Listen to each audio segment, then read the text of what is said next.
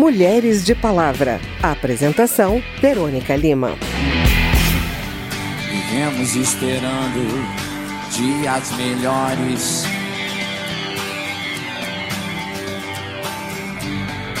Dias de paz, dias a mais. Dias que não deixaremos para trás para marcar o encerramento da campanha 21 Dias de Ativismo pelo Fim da Violência contra as Mulheres, o plenário da Câmara aprovou 10 propostas selecionadas pela bancada feminina e que têm o objetivo de avançar no combate contra a violência de gênero. Quem tem os detalhes é a repórter Paula Bitar. Um dos projetos aprovados, que segue agora para análise do Senado, torna crime a violência institucional, atos ou a omissão de agentes públicos que prejudiquem o atendimento à vítima ou à testemunha de violência. O texto também pune a conduta que cause a revitimização, quando a vítima é obrigada a novo constrangimento durante o processo que gerou sua denúncia. A pena prevista em ambos os casos é de detenção de três meses a um ano e multa.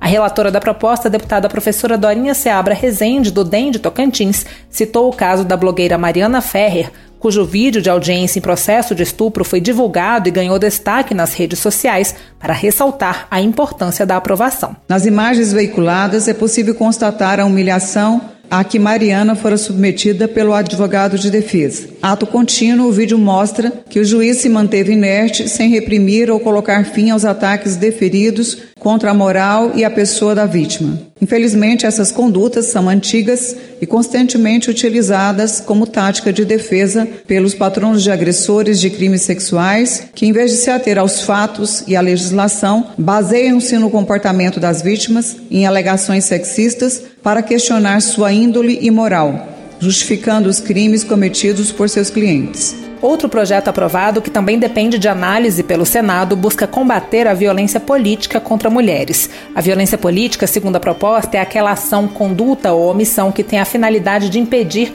colocar obstáculos ou restringir os direitos políticos das mulheres. Entre as ações previstas no texto aprovado estão a criminalização de abusos e a determinação de que o enfrentamento a esse tipo de violência faça parte dos estatutos partidários. O texto aprovado criminaliza condutas como assediar, constranger, humilhar, perseguir ou ameaçar candidatas ou detentoras de mandato eletivo, utilizando-se de menosprezo ou discriminação à sua condição de mulher ou à sua cor, raça ou etnia, com o objetivo de impedir ou dificultar a sua campanha eleitoral ou o desempenho de mandato eletivo. A pena é de até quatro anos de reclusão. O PSOL tentou mudar uma parte do texto, mas não conseguiu. Segundo a líder do partido, deputada Sâmia Bonfim, de São Paulo, ao falar em discriminação em razão do sexo, o texto abre brecha para que juízes transfóbicos não garantam direitos às mulheres trans. Por isso, o partido tentou mudar a expressão para em razão de a vítima ser mulher. Acaba por uma interpretação equivocada, ultrapassada, preconceituosa e violenta, não considerando as mulheres trans, que hoje, felizmente, depois de muita luta, conseguem ocupar as cadeiras das casas legislativas do Brasil. Nós estamos falando de mulheres que têm representatividade, têm legitimidade e que carregam consigo a história de tantas outras que, infelizmente, ficam para trás e nem conseguem sequer almejar estar nesses espaços, porque a violência sistêmica, transfóbica, as exclui dessa possibilidade mas a proposta do PSOL foi rejeitada. A autora do projeto, deputada da bancada evangélica Rosângela Gomes, do Republicanos do Rio de Janeiro, falou contra. Essa casa é uma casa democrática, é uma casa que pauta pelo diálogo. É uma casa que tem representações de vários segmentos e é preciso respeitar também o nosso posicionamento. Eu não sou contra pessoas, eu sou conservadora. E mesmo no meu conservadorismo, eu sempre respeitei todas as pautas prezando pelo bom debate.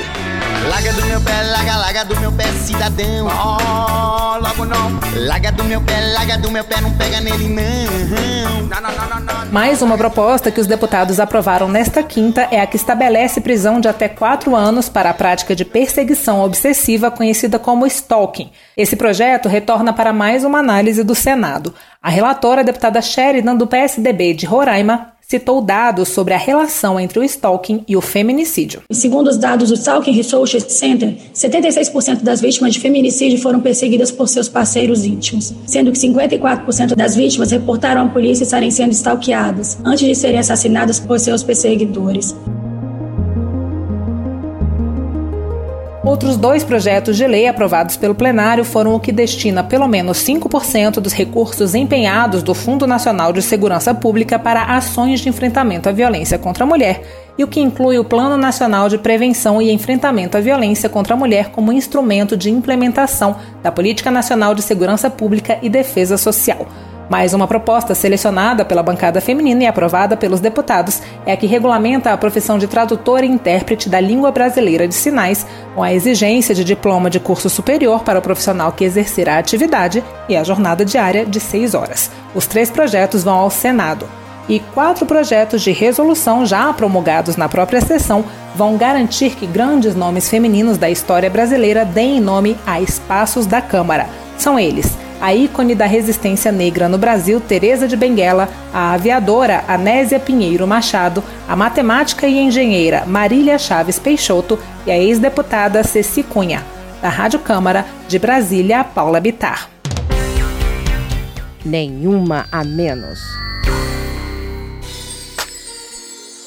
Ainda como parte da campanha de 21 dias de ativismo, a Secretaria da Mulher da Câmara entregou a premiação do sétimo concurso sobre a Lei Maria da Penha. A cerimônia de entrega deveria ter sido realizada em março, mas por causa da pandemia do novo coronavírus só aconteceu agora. No 13º aniversário da lei, o tema escolhido foi Construindo Novas Histórias para Meninas e Meninos, quando relacionamentos se tornam abusivos, como perceber e mudar isso? O concurso, que é realizado desde 2012 em parceria com o Banco Mundial e que neste ano contou também com o apoio do Instituto Avon e do Facebook, premia vídeos de até um minuto produzidos por estudantes do ensino médio, de 14 a 18 anos, para estimular o debate sobre a violência contra a mulher nas salas de aula. A deputada Iracema Portela, do PP do Piauí, destacou a importância do envolvimento dos jovens com o tema. O enfrentamento da violência contra a mulher passa necessariamente pela conscientização da sociedade sobre a gravidade desse problema. Isso deve começar justamente no ambiente escolar, envolvendo as crianças, os adolescentes na reflexão sobre esse tema. Foram escolhidos cinco vídeos, um de cada região do país, e os premiados Mary Lane Santos, Carmo Santos, Lucas Henrique Costa, Sofia Rambo e Sofia Borodiak receberam dois cursos online, um sobre segurança na internet e outro sobre realidade realidade virtual. Você pode assistir aos vídeos na página do Mulheres de Palavra, dentro de rádio.câmara.leg.br. Inspirações. Há muita gente apagada pelo tempo nos papéis desta lembrança que tão pouca me ficou. Há 100 anos nasceu Clarice Lispector, uma das principais escritoras brasileiras. Para marcar essa data, a jornalista Carmen Delpino conversou com a biógrafa da autora, a professora de literatura Nádia Batella Gottlieb, autora de dois livros sobre Clarice Lispector: Clarice, Uma Vida que se Conta e Fotobiografia Clarice. Nádia Gottlieb contou detalhes da trajetória dessa escritora ucraniana naturalizada brasileira, autora de clássicos da literatura como A Paixão Segundo GH e A Hora da Estrela. Que mistério tem Clarice, que mistério tem Clarice, para guardar-se assim tão firme no coração. Clarice Lispector não se declarava feminista, mas ela tinha predileção por personagens femininas com suas questões vivências e sentimentos. A biógrafa de Clarice Lispector, Nádia Batella Gottlieb, esclarece que mesmo nos artigos de jornais destinados ao público feminino, onde se falava de assuntos de cama, mesa e banho, Clarice encontrava um jeito de colocar o dedo na ferida utilizando seus recursos literários. Foi o que aconteceu num artigo de jornal onde Clarice Lispector deu uma receita para matar baratas. Ela escreve as, as receitas, mas ela força isso, reforça o texto banal com pitadinhas assim ficcionais muito fortes. Então as baratas morrem de dentro para fora, ficam esturricadas. Esses bichinhos nojentos acabam se transformando em estátuas de sal. Isso é ficção. É igual a receita, ela vai pelo açúcar, né, para atrair e tem cal de dentro, é igual a receita. Ela mata de dentro para fora as leitoras, no caso. Dá aquela sacudida na leitora, né? Aquela chacoalhada, vamos ver, vai, muda isso. Veja o mundo de modo diferente. Perceba que tais padrões não estão servindo mais. e com isso ela vai fazendo o serviço dela, né? De não como um compromisso assumido, ela não era militante, mas a linguagem dela naturalmente é alimentada a desmitificar estereótipos. Ela desmonta padrões. Isso foi muito bom para a mulher, né? Uhum. Porque acaba, sem ser militante, acaba denunciando machismos, paternalismos e outras coisas mais, né? Como as empregadas domésticas, por exemplo, uhum. em A Paixão Segundo GH. A linguagem diz que as pessoas precisam ter visibilidade na sociedade onde elas vivem. E que é uma coisa que a sociedade classista, construída em suportes né, muito capitalistas, ainda não teve condição de resolver esse problema. Sou inquieta, áspera e desesperançada. Embora amor dentro de mim eu tenha Apesar desse olhar para questões sociais, durante o período da ditadura militar, o cartunista Enfio entrou em atrito com Clarice Lispector. No jornal Pasquim, ele criou uma série de charges intitulada Cemitério dos Mortos-Vivos, onde enterrava simbolicamente celebridades nacionais que, segundo os critérios dele, não se posicionavam claramente contra o regime. Foi o caso de Elis Regina, Wilson Simonal e Clarice Lispector, por exemplo. A inclusão de Clarice na lista gerou protestos de seus leitores e colegas de profissão. Em depoimento ao periódico O Jornal, em julho de 1973, Enfio se justificou, dizendo que Clarice se colocava dentro de uma redoma de pequeno príncipe para ficar no mundo de flores e passarinhos, enquanto Cristo estava sendo pregado na cruz, e que isso era sim coisa de gente alienada. A biógrafa de Clarice Lispector, Nadia Gottlieb, não concorda. Eu acho que foi um erro do Renfio.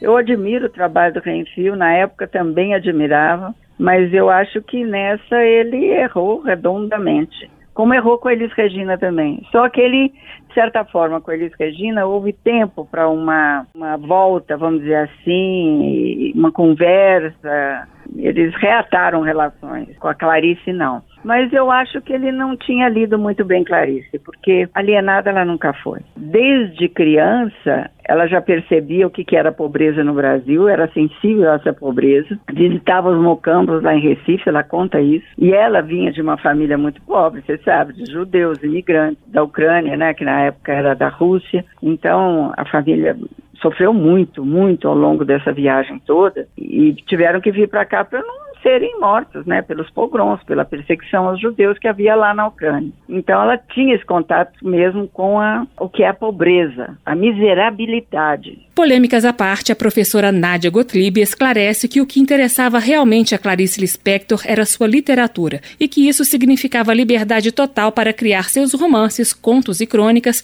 sem nunca se subordinar a qualquer proposta. Com essa postura, Clarice Lispector se tornou a autora brasileira mais traduzida no mundo e teve reconhecimento em vida. Já no primeiro livro, Perto do Coração Selvagem, com 22 anos de idade, deixou a crítica impressionada com a narrativa indomesticável e centrada no mundo subjetivo. No corpo a corpo com a palavra, produziu uma literatura universal e atemporal. Foi uma grande mulher das palavras. Da Rádio Câmara de Brasília, Carmen Delpino. Eu vou me dar uma festa. Eu vou passar batom eu sei que a vida não presta, mas viver é tão bom. Bem, esse foi o Mulheres de Palavra, que teve produção de Cristiane Bake, reportagens de Paula Bitar, Carla Alessandra e Carmen Delpino, trabalhos técnicos de Marinho Magalhães, apresentação e edição de Verônica Lima e coordenação de Márcio Aquiles Sardi. Se você tem alguma dúvida, mande pra gente. O e-mail é rádio.câmara.leg.br e o WhatsApp é 61 999 78 90 80. O Mulheres de Palavra é produzido pela Rádio Câmara e transmitido pelas rádios parceiras em todo o Brasil, como a web rádio Monster Pop de Campo Limpo Paulista, São Paulo. Você pode conferir todas as edições do programa no site radio.câmara.leg.br e no seu agregador de podcast preferido. Obrigada pela audiência e até o próximo programa.